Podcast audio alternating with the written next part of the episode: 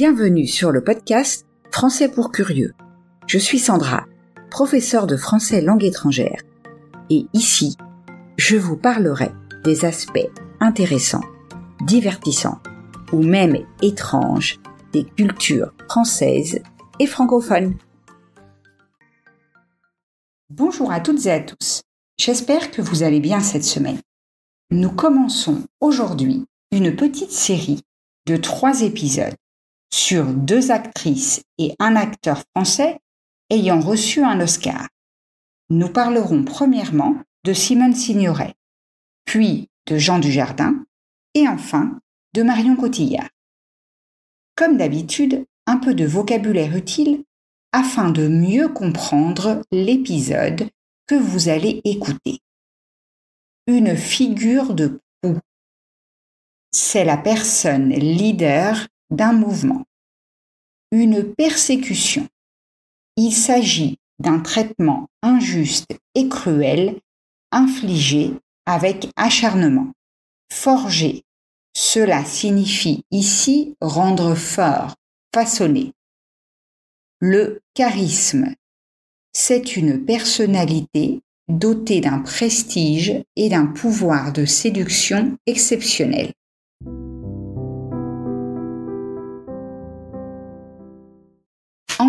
Maintenant dans le vif du sujet.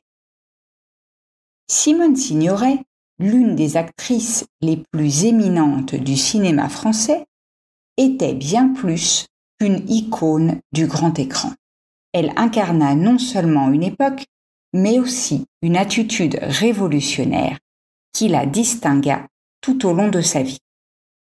Nous allons nous pencher sur les moments clés de cette vie, sur sa carrière cinématographique prolifique et sur son engagement politique qui la plaça en tant que figure de proue de la lutte pour les droits de l'homme. Simone Signoret naquit le 25 mars 1921 à Wiesbaden, en Allemagne, sous le nom de Simone Henriette Charlotte Kaminger. Ses parents, André et Georgette Kaminger, étaient tous deux émigrés russes d'origine juive. La famille déménagea en France lorsque Simone était encore très jeune, échappant ainsi aux persécutions antisémites de l'Allemagne nazie. Cette expérience marqua profondément Simone et influença son engagement politique futur. Sa jeunesse fut marquée par la Seconde Guerre mondiale pendant l'occupation, elle fréquenta secrètement des groupes de résistance intellectuelle, où elle se lia d'amitié avec des écrivains et des artistes engagés. Son père, un écrivain, encouragea son amour pour la littérature et la culture, ce qui contribua à forger son esprit indépendant et sa passion pour l'art.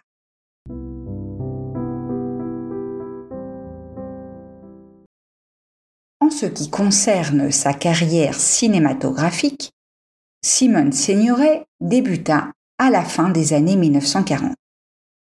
Elle apparut pour la première fois à l'écran dans le film Les Amants de Vérone en 1949. Son rôle de jeune amoureuse lui valut sa première nomination au César de la meilleure actrice, lançant ainsi sa carrière dans le cinéma français. Cependant, ce fut son rôle dans Casque d'heure en 1952, réalisé par Jacques Becker, qui la fit véritablement connaître du grand public. Elle y incarnait une prostituée au cœur d'une histoire de crime passionnel. Sa performance dans ce film la consacra comme l'une des actrices les plus talentueuses et les plus séduisantes de l'époque. Sa carrière internationale prit de l'ampleur lorsque Hollywood s'intéressa à elle. En 1955, elle joua aux côtés de William Holden dans Le salaire de la peur, réalisé par Henri-Georges Clouzot. Ce film fut un énorme succès critique et commercial et il remporta la Palme d'Or au Festival de Cannes. La décennie des années 1950 fut l'apogée de la carrière de Simone Signoret. Elle apparut dans une série de films acclamés par la critique, dont Les Diaboliques et Les Sorcières de Salem. Son charisme à l'écran et sa capacité à incarner une variété de personnages complexes lui valurent de nombreux prix et distinctions, y compris un Oscar de la meilleure actrice pour son rôle dans Les chemins de la haute ville en 1960. Cependant, derrière les feux de la rampe, Simone Signoret était bien plus qu'une actrice talentueuse. Elle était une intellectuelle engagée et une militante politique passionnée. Son engagement socialiste et sa lutte contre l'injustice sociale étaient fortement influencés par les expériences de son enfance et par son appartenance à la résistance française pendant la guerre. Elle se joignit activement à des mouvements de gauche et fut membre du Parti communiste français pendant plusieurs années. Elle croyait fermement en la nécessité de lutter contre l'injustice sociale et de défendre les droits des travailleurs. Son appartenance au Parti communiste lui valut souvent des critiques et des controverses, mais elle resta fidèle à ses convictions. Dans les années 1960, elle s'impliqua activement dans le mouvement des droits civiques aux États-Unis, exprimant son soutien aux Afro-Américains luttant pour l'égalité des droits. Elle participa également à des manifestations contre la guerre du Vietnam et à des mouvements féministes.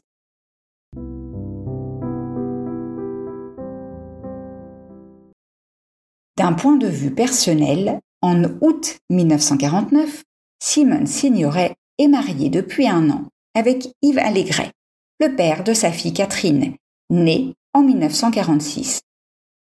En vacances à Saint-Paul-de-Vence dans les Alpes-Maritimes, l'actrice croise le chemin d'Yves Montand. C'est le coup de foudre. Elle tombe alors sous le charme du chanteur et acteur qu'elle décide malgré son récent mariage, de suivre avec sa fille. En 1951, Simone Signoret divorce d'Yves Allégret et épouse quelques mois plus tard Yves Montand, avec qui elle restera jusqu'à sa mort en 1985. Le couple Montand-Signoret travailla ensemble dans plusieurs films, notamment dans Les Amants de Montparnasse et La guerre des boutons. Leur chimie à l'écran était palpable, ce qui rendait leur performance encore plus captivante pour le public. Par ailleurs, Simone Signoret était une femme qui refusait de se conformer aux attentes sociales et aux normes traditionnelles. Elle incarnait une forme d'indépendance qui était rare pour une femme de son époque. Son mariage ouvert avec Yves Montand où chacun avait le droit d'avoir des aventures amoureuses en dehors de leur relation principale, suscita l'intérêt et la polémique. Simone Signoret déclara une fois Nous ne croyons pas que l'amour puisse être possédé, mais seulement partagé.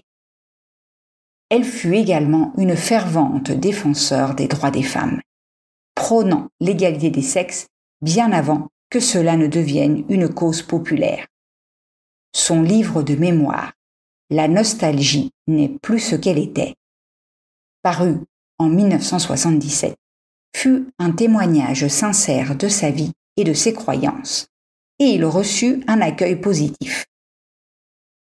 Malgré ses convictions politiques et son engagement social, Simone Signoret ne perdit jamais sa passion pour le cinéma. Elle continua à travailler activement dans l'industrie cinématographique française et internationale. Sa carrière se poursuivit avec des films comme La Veuve Coudert, Les Granges brûlées et La vie devant soi, pour lequel elle reçut un César de la meilleure actrice. Simone Signoret continua à être une figure emblématique du cinéma et de la culture française jusqu'à la fin de sa vie. Malheureusement, sa santé commença à décliner dans les dernières années. Elle décéda le 30 septembre 1985 à l'âge de 64 ans des suites d'un cancer. Sa mort laissa un vide dans le monde du cinéma, mais son héritage perdure. L'héritage de Simone Signoret est en effet multiple. Sur le plan cinématographique, elle demeure l'une des actrices les plus respectées et les plus talentueuses de l'histoire du cinéma français. Son travail a été récompensé par de nombreux prix et distinctions, ce qui témoigne de son excellence en tant qu'artiste.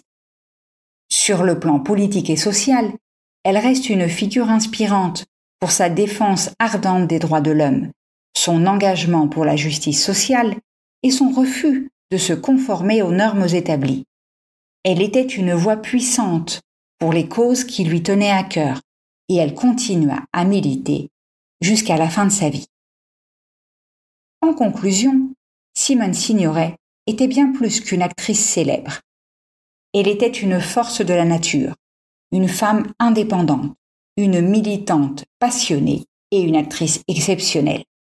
Sa vie et sa carrière sont un témoignage de sa détermination à vivre selon ses propres termes, à défendre ce en quoi elle croyait et à laisser une empreinte durable sur le monde du cinéma et de la justice sociale. Elle restera à jamais une icône du cinéma français et une source d'inspiration pour les générations futures.